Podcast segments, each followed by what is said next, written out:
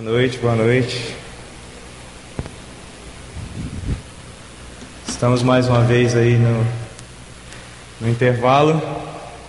E para você que talvez não saiba ou esqueceu alguma coisa parecida com isso, a gente está trabalhando uma série de cultos aqui com o tema é, Virtudes Reais no Mundo Virtual. Vocês viram isso no cartaz ali fora? Quantos aqui não sabiam do tema? Não, tem, não tinha a menor ideia. Então todo mundo está sabendo. E aí a gente está trabalhando essas ideias é, em cima das, das famosas é, redes sociais, né? Então no primeiro culto a gente falou sobre é, Orkut. É, sábado passado o Josa trouxe a palavra aqui e ele usou também a figura do Form Spring. Alguém aqui não conhece o Form Spring? Nunca ouviu falar Form Spring? A Form Spring é uma rede social diferente. É, o intuito dela é que você tenha lá uma, é, como se fosse um, um blog, assim, um, uma página pessoal sua, né, um perfil seu, e as pessoas podem ir lá digitar perguntas para você responder, qualquer tipo de pergunta.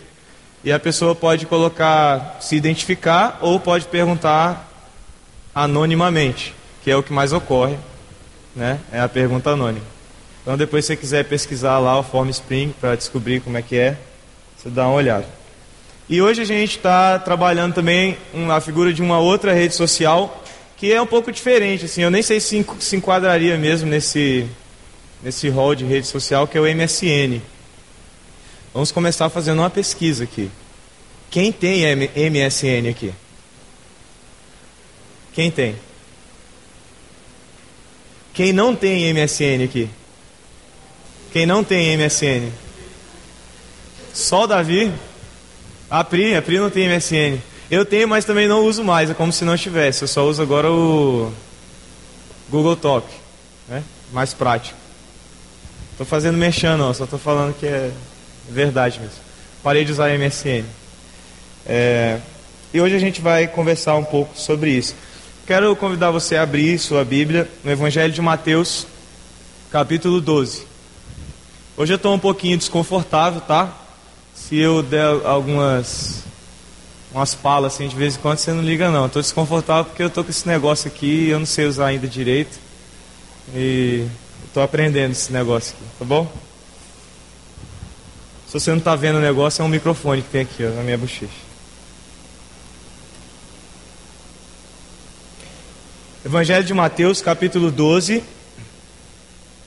Você deixa aberto aí, é, nós vamos ler daqui a pouco. Desde o início da, da história, desde o primeiro momento da história, surgiu algo que é que proto, protagonizou desde então toda a história, todo o desenvolvimento da cultura humana. É, isso que surgiu já no início, já no primeiro instante da história, já é central em todo o desenvolvimento da história e da cultura do homem. Desde que ela surgiu e desde que o homem surgiu, o homem não consegue pensar sem, sem que ela esteja presente, o homem não consegue se relacionar se ela não for usada, é, não sabe perguntar e nem responder se ela não estiver dos dois lados. Qualquer construção, desde o mais alto arranha-céu até a construção de um poema, depende dela para existir. É, não é possível, se ela não for um instrumento de trabalho, fazer nenhuma dessas coisas.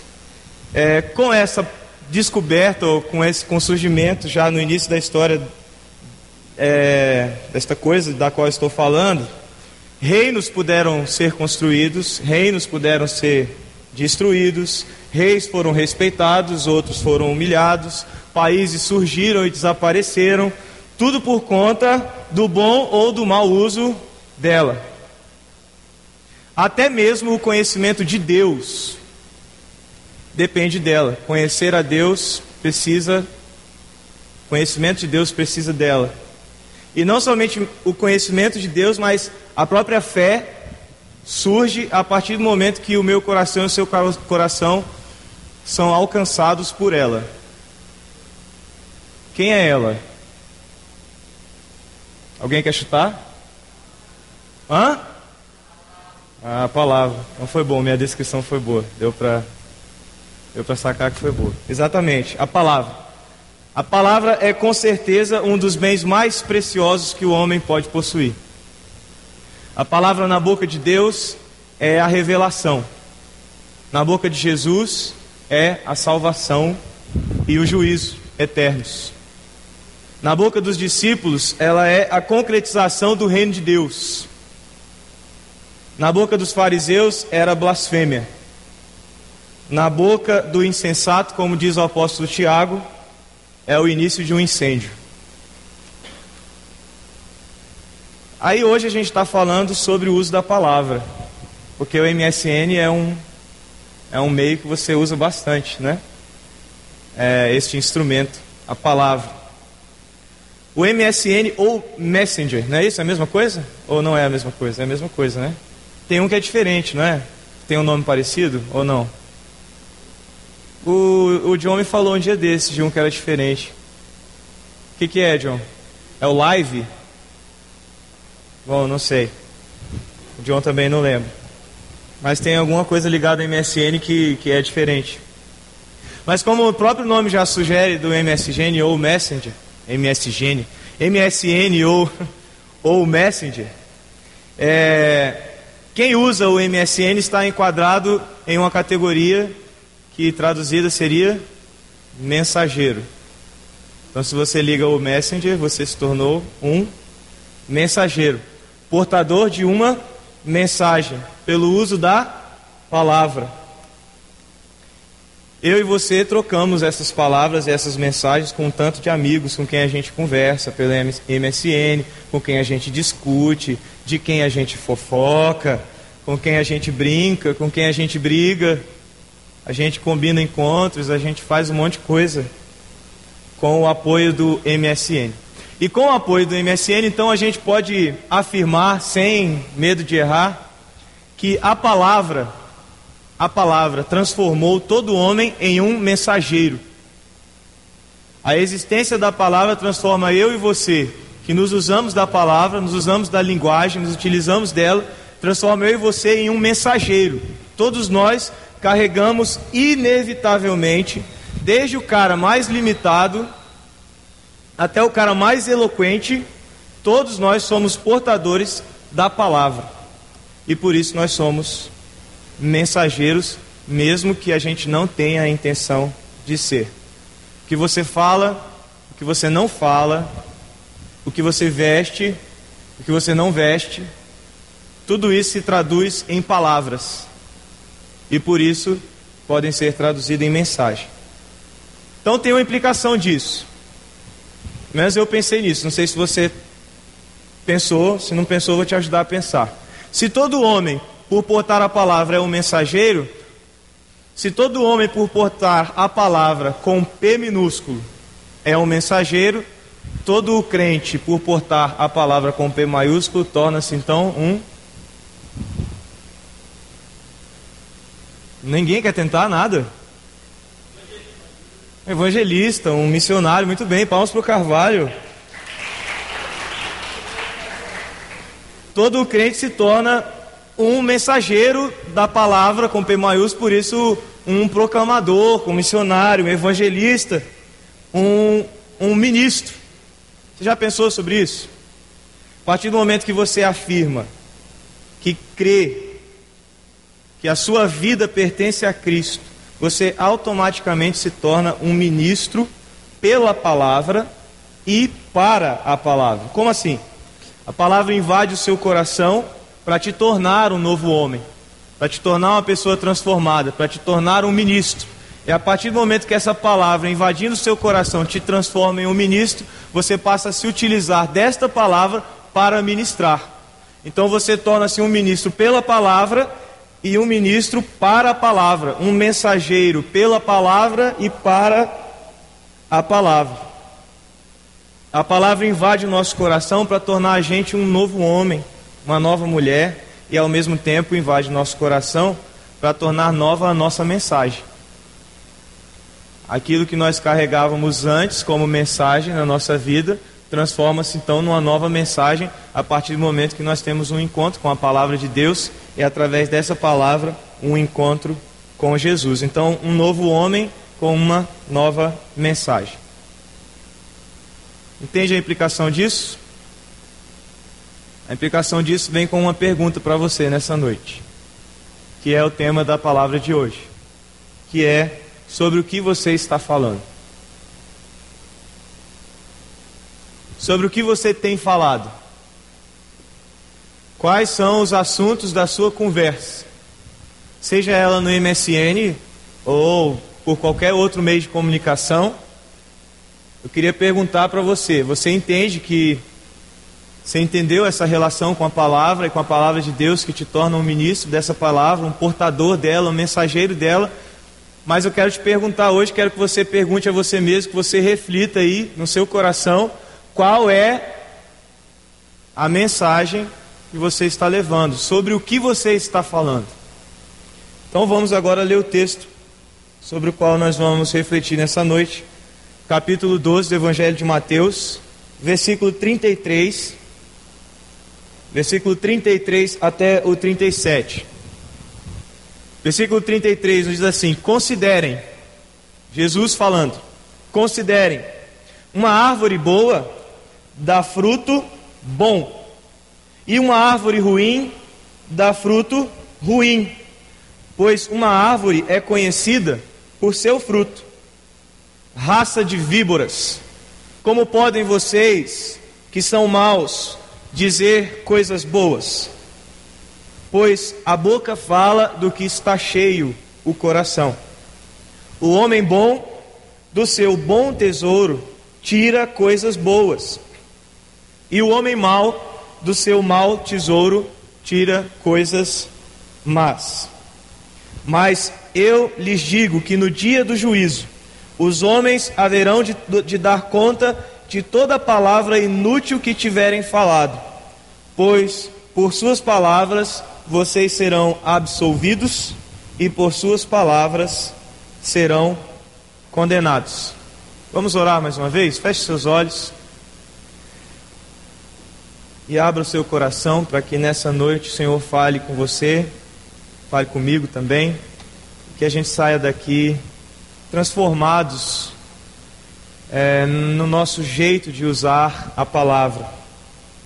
Senhor, nós acabamos de ler uma palavra que o Senhor dirigiu aos fariseus e também aos discípulos que estavam ali ouvindo. Uma palavra muito dura, Senhor, muito pesada. Mas eu te peço, Senhor, que o Senhor trabalhe no meu coração e no coração dos meus irmãos para que entendamos o que o Senhor quer nos ensinar com esta palavra dura. O que o Senhor espera de nós, o que o Senhor exige de nós, como aqueles que foram transformados por esta palavra, para então sermos transformadores através desta palavra. E eu te peço também, Senhor, se há alguém aqui em nosso meio que ainda não foi transformado por esta palavra, que o teu Santo Espírito venha dar entendimento ao coração dessa pessoa de que a tua palavra é a verdade e esta verdade liberta, Senhor, salva. Eu te peço então que o Senhor ministre o coração de todos nós, para que nos voltemos ao Senhor Jesus como fonte exclusiva da nossa salvação. Em nome de Jesus. Amém. Eu achei muito interessante terminar o louvor com essa música, Não Tem Outro Bem. Né? Porque esse texto tem uma, uma parte do texto que é muito conhecida, que a gente ouve muita gente falar, que é a boca fala do que está cheio o coração. E esse texto tem uma relação muito íntima com o texto lá do Sermão do Monte, capítulo 6, versículo 21 do Evangelho de Mateus também, em que o Senhor Jesus diz: Aonde está o teu tesouro, ali também estará o seu coração. Então, nós acabamos de cantar: Não tem outro bem além do Senhor. Ele é o bem maior, ele é o nosso tesouro, aquele bem mais valioso que guardamos conosco. Então, é nele que deve estar o nosso coração. Uma conclusão dessa a gente nem precisa mais pregar, é só vocês aceitarem isso e pronto, a gente vai para casa já bem alimentado. Mas eu vou me atrever a compartilhar com vocês o que Deus colocou no meu coração. A situação desse texto aqui, só para a gente entender um pouco o contexto desse texto, a situação desse texto é tensa.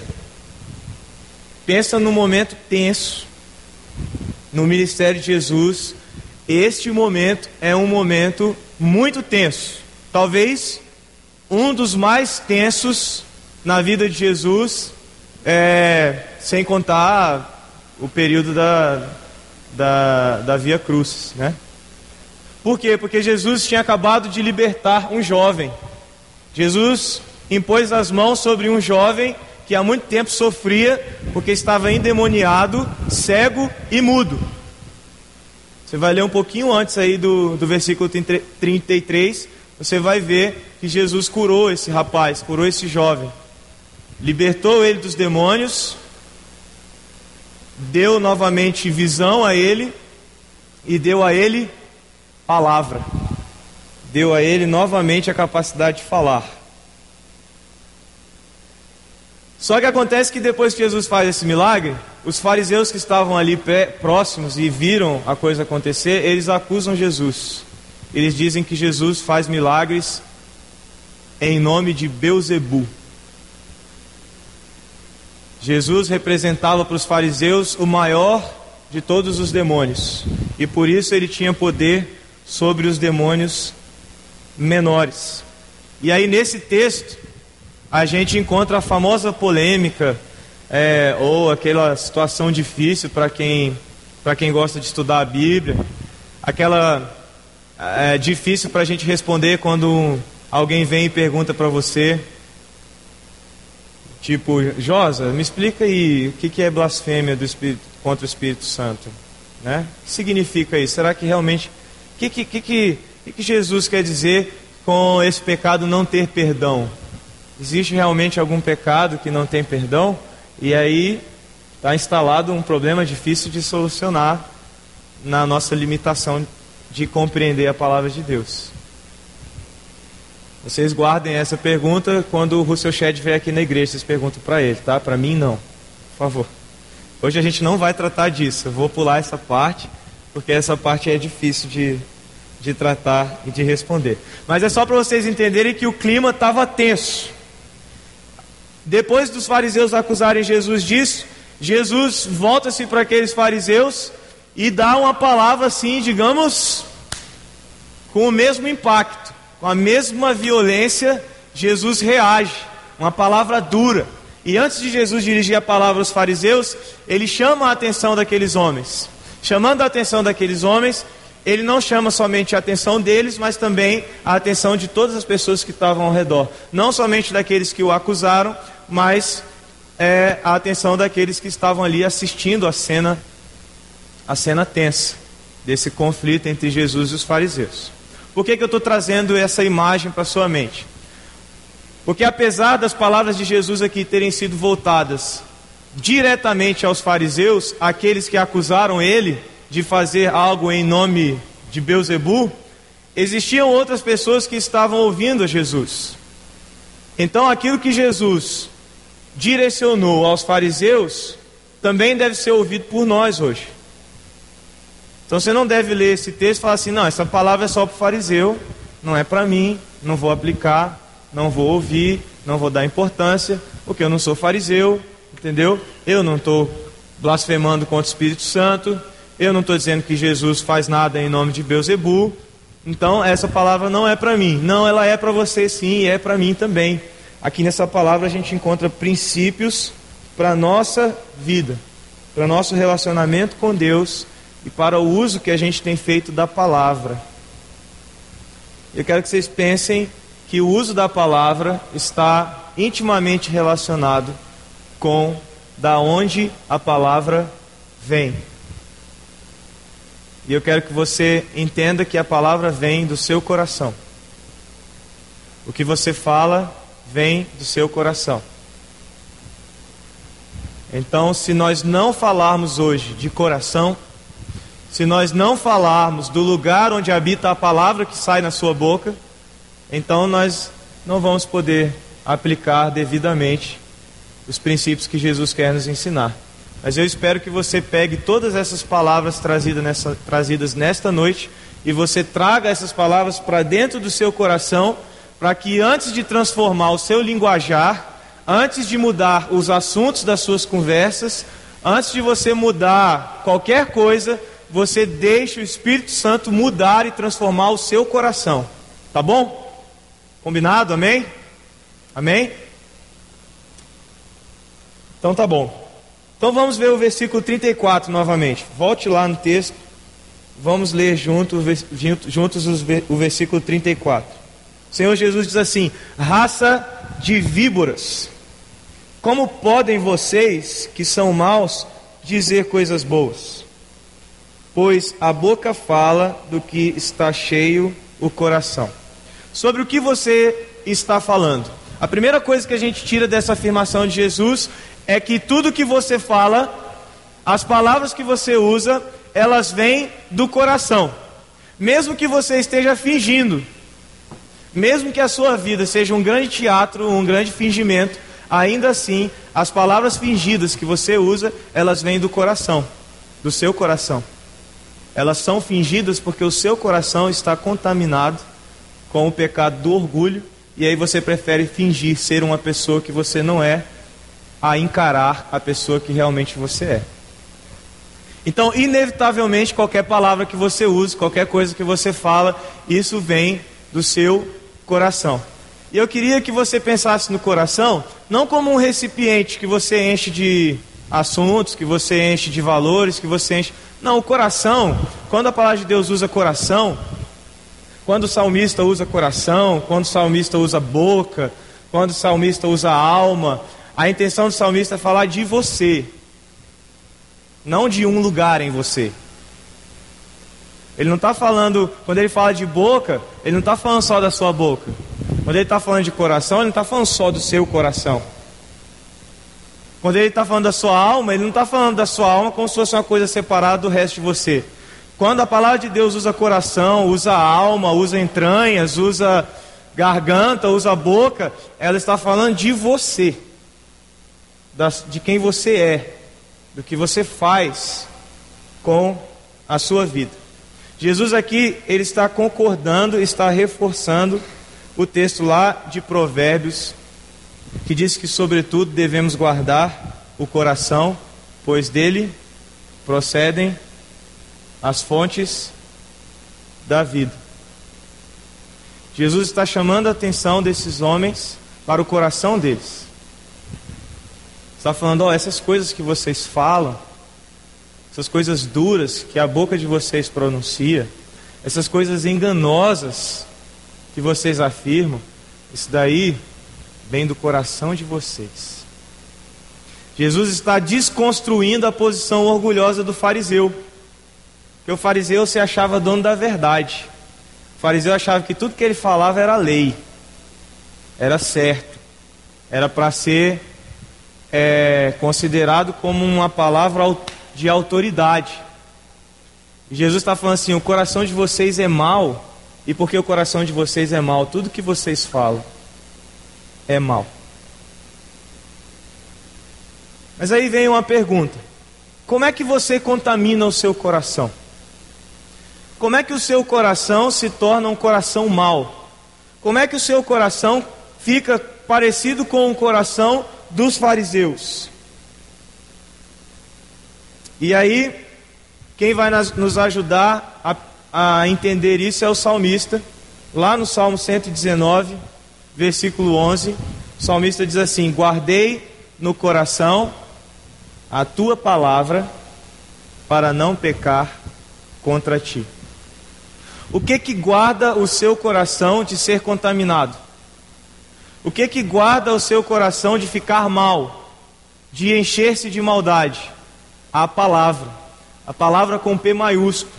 A palavra do Senhor é o antídoto para o seu coração permanecer um coração puro e constantemente se purificando.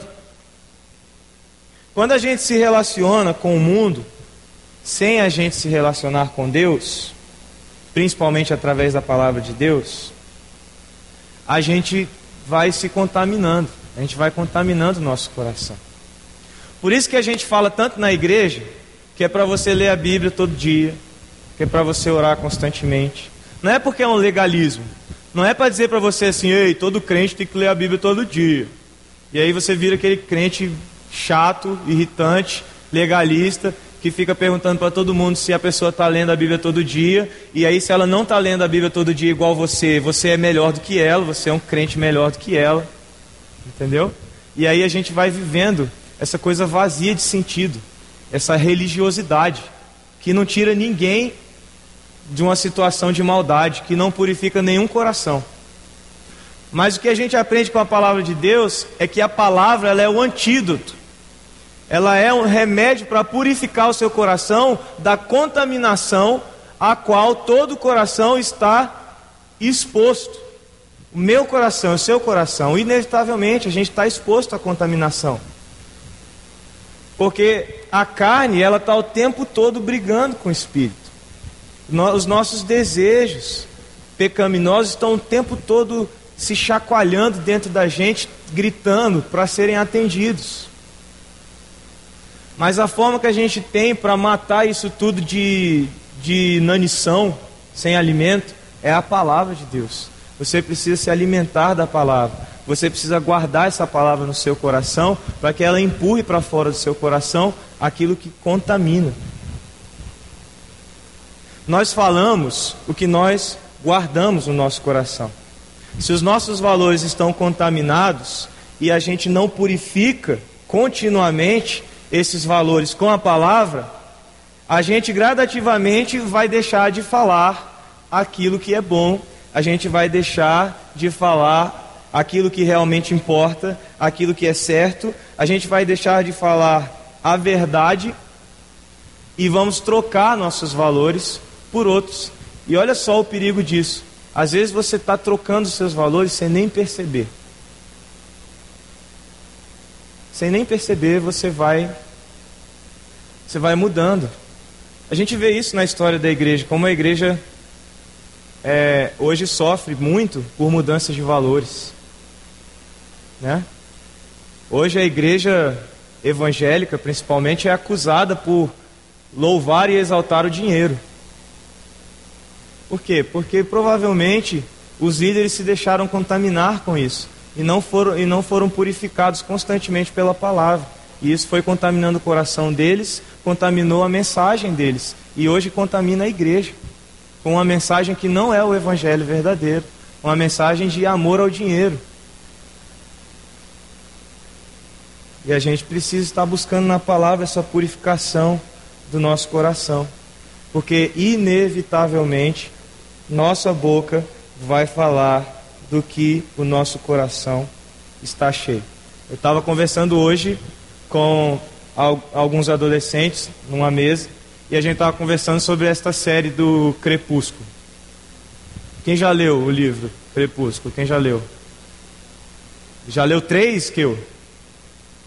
Muito bom. O que é interessado na, na cultura vampiresca, né, dos góticos e tudo mais, então ele ele é um interessado sobre essa cultura e tal e já leu. Quem mais leu? Gabi já leu todos, né, Gabi?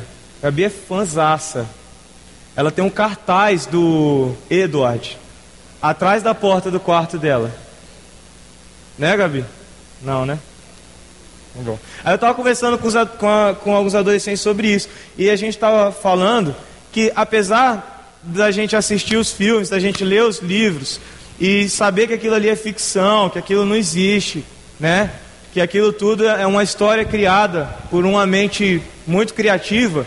Ainda assim, por trás das histórias é, maravilhosas, fantásticas que tem lá, existem princípios e valores, valores a respeito de relacionamento, valores a respeito de família, valores a respeito de, de, de é, autoconceito, e que muitas vezes, se a gente ficar lendo só essas coisas, só essas coisas, vendo só esses filmes, e a gente esquecer e botar de lado a palavra de Deus, a gente sem perceber vai deixando que esses valores entrem no coração da gente, contaminem e a gente vai começando a reproduzir isso.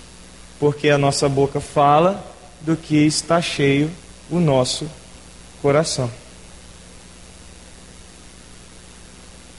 Uma outra conclusão que a gente tira dessa afirmação de Jesus é que o coração está cheio.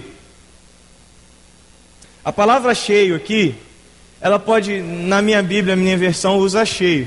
Mas tem versões, eu não sei como é que é a sua aí, mas tem versões que usa pleno. Eu gosto mais do pleno, porque o pleno, ele tira um pouco dessa relação de um recipiente se enchendo de conteúdo e traz um pouquinho mais de significado para o que Jesus está falando. Essa palavra que é traduzida como cheio ou como pleno, ela traduz comprometimento. Quando Jesus está falando assim, sua boca fala do que seu coração está cheio, ele está dizendo para os fariseus: sua boca fala daquilo com que o seu coração está intimamente comprometido. Pleno, essa palavra plena é completo com perfeição é cheio com perfeição. Então envolve não só você encher um recipiente de conteúdo, mas envolve também uma relação de sinergia. Entende isso? Sinergia? Hum, uma troca, né? uma, uma mutualidade, digamos assim, né? Então, o que está dizendo em pleno é que seu coração está comprometido. Quer dizer, sua boca está comprometida com o seu coração, seu coração está comprometido com as coisas que estão dentro dele, com as quais você tem enchido ele. Então, não significa na sua vida isso, como muitas vezes a gente entende, que as pessoas só devem falar de Jesus quando elas estão com, com o vasilhame cheio. Quem não tem o vasilhame cheio, quem se sente fraco na fé, quem está passando por uma luta com pecado, quem está meio distante da igreja, usa isso como desculpa para não, não falar de Jesus, para não transmitir a mensagem da palavra. Mas eu queria que você entendesse que o coração cheio não é um coração transbordando de conteúdo, mas é um coração comprometido. Então, mesmo que você passe por lutas na sua vida que enfraqueçam a sua fé, você precisa estar com seu coração ainda comprometido com essa fé, para que a sua boca fale daquilo que o seu coração está comprometido. Mesmo com a fé enfraquecida, se o seu coração permanecer comprometido com a palavra de Deus, cheio da palavra de Deus, você vai conseguir vencer suas fraquezas. Você vai conseguir ultrapassar essas adversidades que se levantam contra você. Então eu queria relembrar a pergunta que a gente começou fazendo: sobre o que você está falando? Do que está cheio o seu coração? Pensa aí, que eu, do que está cheio o seu coração? A resposta para essa pergunta, do que está cheio o seu coração, é a mesma resposta à pergunta de sobre o que você está falando. Tenta lembrar aí sobre suas conversas. Que tipo de conversa você está cultivando entre os seus amigos? Que tipo de conversa você tem na faculdade? Em que tipo de roda você se encontra? Quais são os relacionamentos que você desenvolve?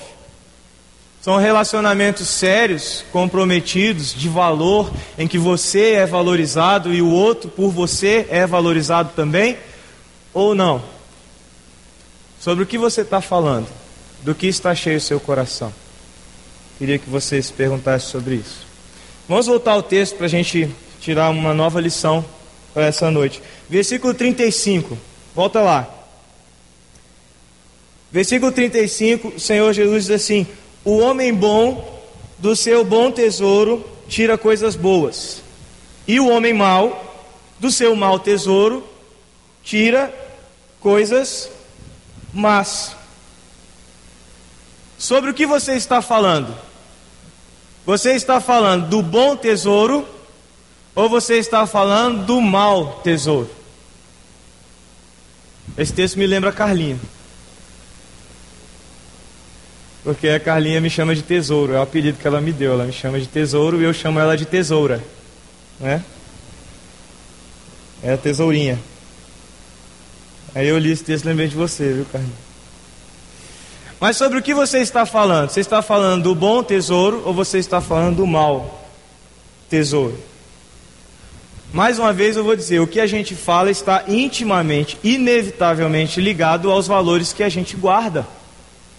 Os assuntos que você tem estão ligados ao que você acredita, ao que você defende. Eu já citei esse texto lá de Mateus capítulo 6, versículo 21. Onde está o seu tesouro, ali também estará o seu coração. Aqui nesse texto, Jesus está mostrando para a gente um ciclo. Olha o texto aí para você ver o ciclo. Ele está dizendo assim: ó, o homem mau, do mau tesouro,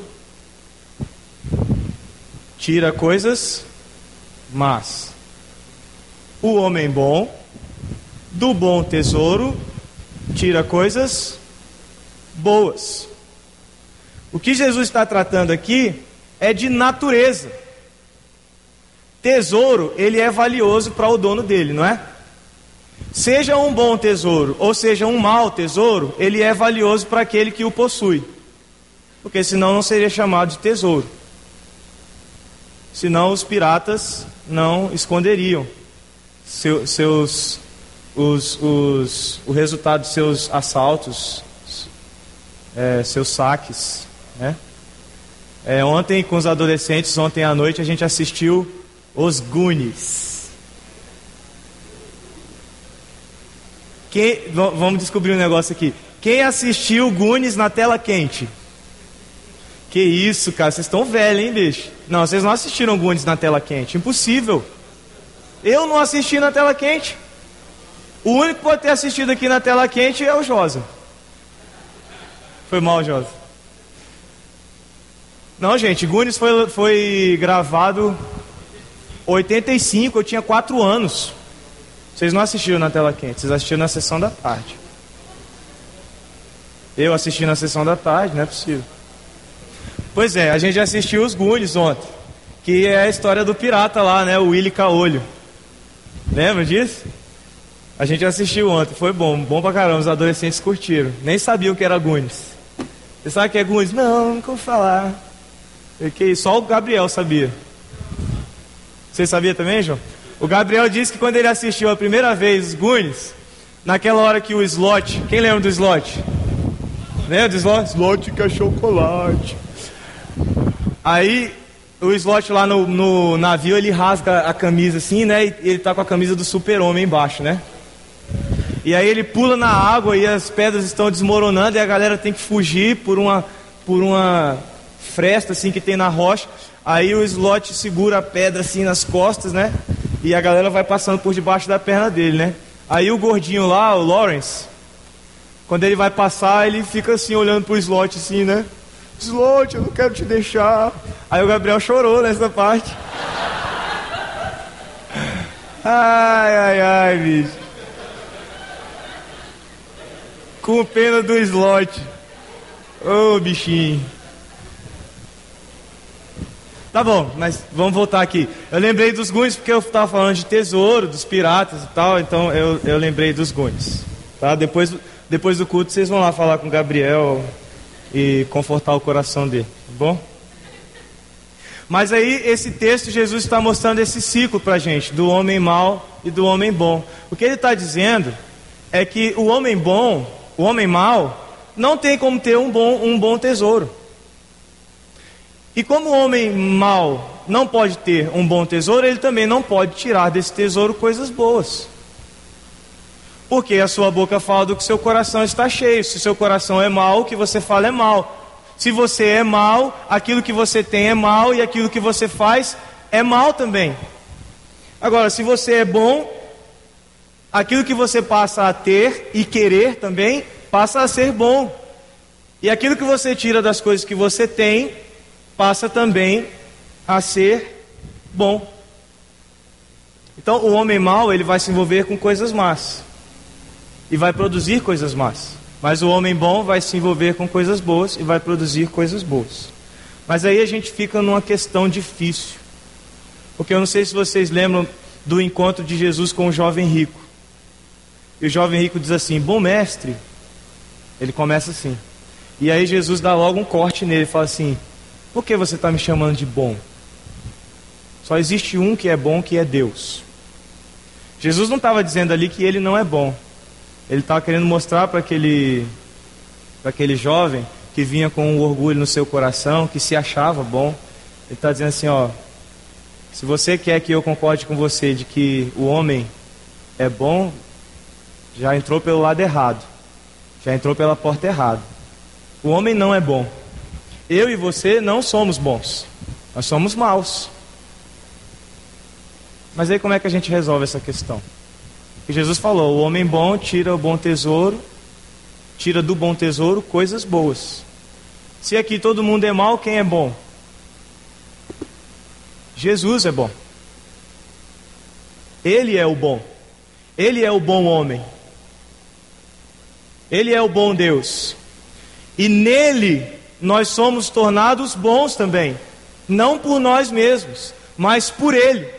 O que Ele completa em nós, o que Ele realiza em nós, nos torna de homens bons em homens, em, de homens maus em homens bons de mulheres más em mulheres boas. Não pelo que você faz, mas pelo que ele fez em você. Então aqui nós precisamos pensar sobre nosso coração. Seu coração é verdadeiramente transformado por esse Jesus de um coração mau em um coração bom como foi o coração do apóstolo Paulo, que antes era um cara que perseguia e matava cristãos, mas depois do seu encontro com Jesus, ele passou a ser perseguido. Ele passou a ser torturado. O apóstolo Paulo escreveu lá em Colossenses 2, versículos 2 e 3, ele escreveu assim: ó, esforço-me para que eles sejam fortalecidos em seu coração estejam unidos em amor e alcancem toda a riqueza do pleno entendimento, a fim de conhecerem plenamente o ministério de Deus, o mistério de Deus, a saber, Cristo. Nele, Cristo, estão escondidos todos os tesouros da sabedoria e do conhecimento. É em Cristo que está o bom tesouro. Então você precisa deixar que Cristo transforme o seu coração para que você então seja capacitado pelo Espírito Santo de Deus a buscar nele, que é o bom tesouro, as coisas boas para a sua vida e para a vida daqueles que estão ao seu redor. Para transformar o seu coração e para fazer do seu coração um instrumento de transformação do coração de outras pessoas. Aí você pode pensar assim: mas Felipe, como é que então eu posso entender o meu pecado? Porque eu peco constantemente, sabe? Muitas vezes eu falo coisas impróprias, eu uso mal a boca. Ah, às vezes eu percebo que aquilo que eu mais gosto, que dou mais importância, aquilo que toma uma maior parte do meu tempo, é exatamente aquilo que é mal, aquilo que é contra a palavra de Deus. É pecado, me afasta de Jesus. Então isso significa que eu sou mal? Que eu ainda não fui transformado de um coração mau para um coração bom? É isso? Será que não tem jeito para mim então? Como eu faço para ter isso? Para ter essa transformação? Para ser transformado de um homem mau, do tesouro mau, das coisas más, para um homem bom, do tesouro bom, das coisas boas. E às vezes você pode chegar até a essa dúvida: será que eu não fui transformado por Jesus? Será que eu não sou salvo? Se você estiver fazendo essa pergunta, eu vou te responder assim: talvez sim. Talvez você não seja salvo. Se o seu coração é tomado de tantas coisas más, se o seu tempo, o tempo da sua vida, é tão dedicado a coisas ruins, coisas más, coisas que te afastam da vontade de Deus, coisas que desagradam a Deus, e você nem liga para isso, você nem pensa sobre isso, isso não te traz nenhuma tristeza, nenhum constrangimento, não te traz nada ao seu coração, nenhuma reação a não ser satisfação, então talvez você realmente precise consultar mais a si mesmo, pedir para que o Senhor sonde o seu coração e quem sabe até fazer uma oração entregando sua vida a Jesus pedindo que Ele domine mesmo sua vida. Mas eu quero também acalmar o seu coração, porque pode ser sim que você seja salvo, mas que você esteja num processo um processo de amadurecimento, processo de entendimento das palavras de Jesus. Todos nós passamos por isso, eu também estou num processo. A diferença entre uma pessoa que foi transformada de um homem mau para um homem bom e de uma pessoa que ainda não foi transformada de um homem mau para um homem bom, não é nem a quantidade nem a gravidade dos seus pecados, mas é a, sua, a reação do seu coração em relação ao pecado. Se o pecado te entristece, se você se arrepende e luta contra ele, se você tem frutos de arrependimento na sua vida, então há uma luz no fim do túnel. Seja perseverante, que um momento da sua vida você vence isso. Nem que seja na glória do Senhor Jesus lá nos céus, mas você vence. Você vai vencer. Então, se você está aí incomodado e tal, eu quero que você fique incomodado mesmo. Tem que ficar um pouquinho incomodado, tá? Não pode ficar muito confortável, não. Tem que ficar incomodado, se perguntar: será? Será? Mas se há tristeza no seu coração pelo pecado, eu quero confortar você e dizer que você está numa peregrinação junto comigo. A gente está encaminhado, um passo atrás do outro, cada dia seu próprio mal. O apóstolo Paulo diz em Filipenses 3, 7 a 8: Como deve ser o coração daquele homem que foi transformado de mal para bom, porque ele foi transformado assim. Ele diz assim: ó o que para mim era lucro, passei a considerar como perda por causa de Cristo. Mais do que isso, considero tudo como perda comparado com a suprema grandeza do conhecimento de Cristo Jesus, meu Senhor, por quem perdi todas as coisas. Eu as considero como esterco para poder ganhar Cristo. Eu as considero, desculpa a palavra, cocô mesmo. É isso. O que o apóstolo Paulo está falando é isso. É uma mudança completa, gente, do que é, do que antes era valioso para o que agora é. Antes você era mal e tinha um mau tesouro. Agora você com Cristo tornou-se bom em Cristo para tirar do bom tesouro que ele é coisas boas. Então tudo que antes era valioso para você, antes de conhecer Jesus, tem que se tornar sem valor. Todos os assuntos dominavam sua mente. Tem que ganhar uma renovação. Aí você diz assim: ah, então agora eu vou estudar só a Bíblia, não vou mais estudar matemática, biologia, física, não sei o quê, porque agora é só estudar. Não, não é isso que eu estou falando. Você é inteligente, você é capaz de entender o que eu estou querendo dizer para você. A gente está falando de valores, a gente está falando de coração, de intenção, do seu interior. Aquilo que antes era valioso, valoroso para você, precisa então ser deixado para trás para que você alcance o conhecimento de Cristo dia após dia, porque Ele é o bom tesouro da onde você vai tirar as boas coisas. Para terminar, bom? Volta lá no versículo 37. A gente vai pular o 36, vai para o 37. Jesus diz: Pois por suas palavras vocês serão absolvidos, e por suas palavras serão condenados. Agora preste atenção que essa afirmação tem um perigo de você entender errado. Você pode colocar o carro na frente dos bois. Você tem que estar bem atento. Porque não é o uso da palavra que vai determinar o seu futuro. Mas o uso da palavra é a evidência do que aconteceu dentro de você. Entende? Porque senão você corre o risco de cair no legalismo. Mais uma vez de você ficar achando que o que salva a pessoa são as obras que ela faz, as palavras que ela usa. Então você vê um cara às vezes com a boca suja pra caramba, entendeu? Você fala, não, esse cara não é crente não. Esse aí não é crente. Às vezes nem falando nada, às vezes você olha para uns caras assim, parecido com que eu, fala assim, não, esse cara é das trevas. Esse cara não é crente não, mas ele é crente. É mais crente que eu. Ele é crente. Então a gente tem que tomar cuidado para não cair nesses legalismos. Certo? Então entenda corretamente. Que Jesus está falando não é que você, é, se falar palavrão, vai para o inferno. Não é isso.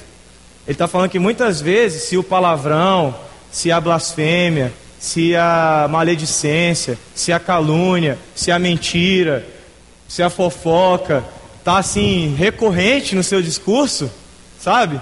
Pode ser sinal de que você não seja quem às vezes você mesmo pensa que é. Como aqueles que dirão no futuro ao Senhor: Pô, Senhor, em teu nome a gente fez isso, fez aquilo, pá. Pô, a gente é crente, entendeu? E aí Jesus vai dizer: Não, não. Não conheço vocês. Vocês não fazem parte daqueles que são meus. Então o que Jesus está falando é que a sua boca, a sua palavra vai revelar o que está aqui dentro. Vai dizer se você é salvo ou condenado. Então, sobre o que, que você está falando? Você está falando de salvação ou você está falando de condenação? Se você é crente, se você é um cristão, eu quero te perguntar uma coisa hoje depois de tantas perguntas, mais um. Qual é o seu maior tesouro? O que é que na sua vida tem supremo valor acima de todas as coisas? Qual é a maior verdade na qual você sustenta toda a sua existência? Qual é a coisa mais valiosa que você guarda no seu coração? Se a resposta não é Jesus, eu quero que você hoje mude sua resposta. Se a sua resposta aqui dentro é Jesus, mas lá fora parece que é outra coisa, eu quero que você mude sua resposta. Eu quero que todos nós respondamos nessa noite que o, maior, o bem maior, o maior tesouro que nós podemos ter no nosso coração é Jesus. Se Ele é o bem maior, se Ele é aquilo que nós guardamos de mais valor, então do que eu e você devemos falar? Dele. A gente tem que falar dele, tá vendo? A Sara concordou comigo.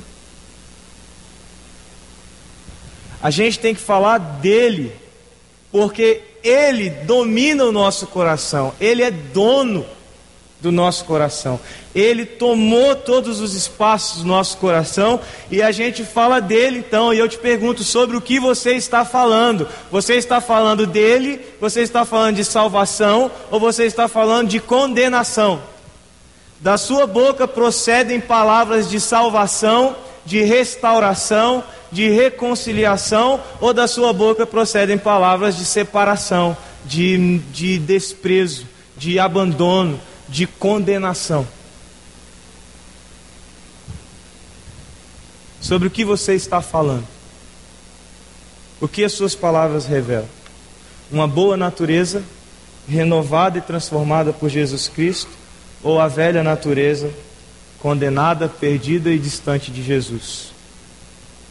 O que a gente aprendeu hoje aqui com a palavra do Senhor é que a gente fala do que o nosso coração está cheio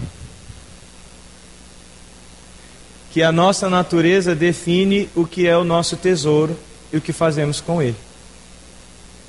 Que as nossas palavras re revelam o nosso estado diante de Deus, de salvo ou de condenado.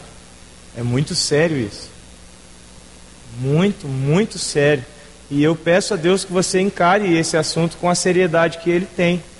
Seja lá digitando os recadinhos no MSN ou fora, nas conversas que vocês vão ter aqui após o culto, eu quero que você pense nisso, com a seriedade que isso tem, sobre o que, que você está falando. Sobre o que você está falando. Vamos orar? Feche seus olhos. Eu queria orar especificamente por você que hoje você entende que há algo no seu coração. Há algo no uso das palavras na sua vida, nos assuntos que você conversa. Há algo dentro de você que você precisa permitir que Deus retome o poder, que Jesus retome o domínio disso, para transformar isso em bom tesouro para boas coisas na sua vida. Se você hoje quer pedir isso, você quer dizer assim, Senhor, hoje eu quero restaurar essa parte da minha vida. sabe? Se você não tem usado, por exemplo, o MSN de forma adequada, sabe? Se você tem usado para coisas pecaminosas, ou se você tem conversado em outros lugares coisas pecaminosas, se as palavras que têm saído da sua boca, se os pensamentos que têm surgido em sua mente são coisas más, são coisas que revelam afastamento de Deus, hoje eu quero que você aceite o convite, o chamado de Deus, a convocação de Deus para você retornar isso ao domínio dele. Senhor, eu quero te pedir, Deus, por Cristo Jesus, por quem Ele é, perfeito em todas as coisas. Eu quero te pedir, Deus, que o Senhor contemple o coração desses meus irmãos que estão de pé aqui, dizendo que precisam restaurar coisas dentro de si. Precisam recolocar essas coisas sob seu domínio, Senhor. Então eu te peço que o Senhor concretize esta obra no coração deles. Em nome de Jesus, Senhor. Te peço também que o Senhor concretize essa obra no meu coração, porque eu sei que há muitas áreas da minha vida ainda que, que eu tento dominar, Deus. Eu te peço que o Senhor me ajude, Deus, a entregar isso ao Senhor. Que o Senhor realize em mim tanto o querer quanto o efetuar. Que o Senhor mude meus interesses, meus pensamentos. Que o Senhor transforme o meu tempo gasto com coisas que me afastam de Ti em tempo gasto contigo, Senhor. Eu peço isso também pela vida dos meus irmãos, todos que estão aqui. Que o Senhor faça isso na vida de cada jovem aqui, Deus. Eu te peço isso. Esta obra no nosso coração, na nossa história, na nossa vida. Em nome de Jesus. Amém.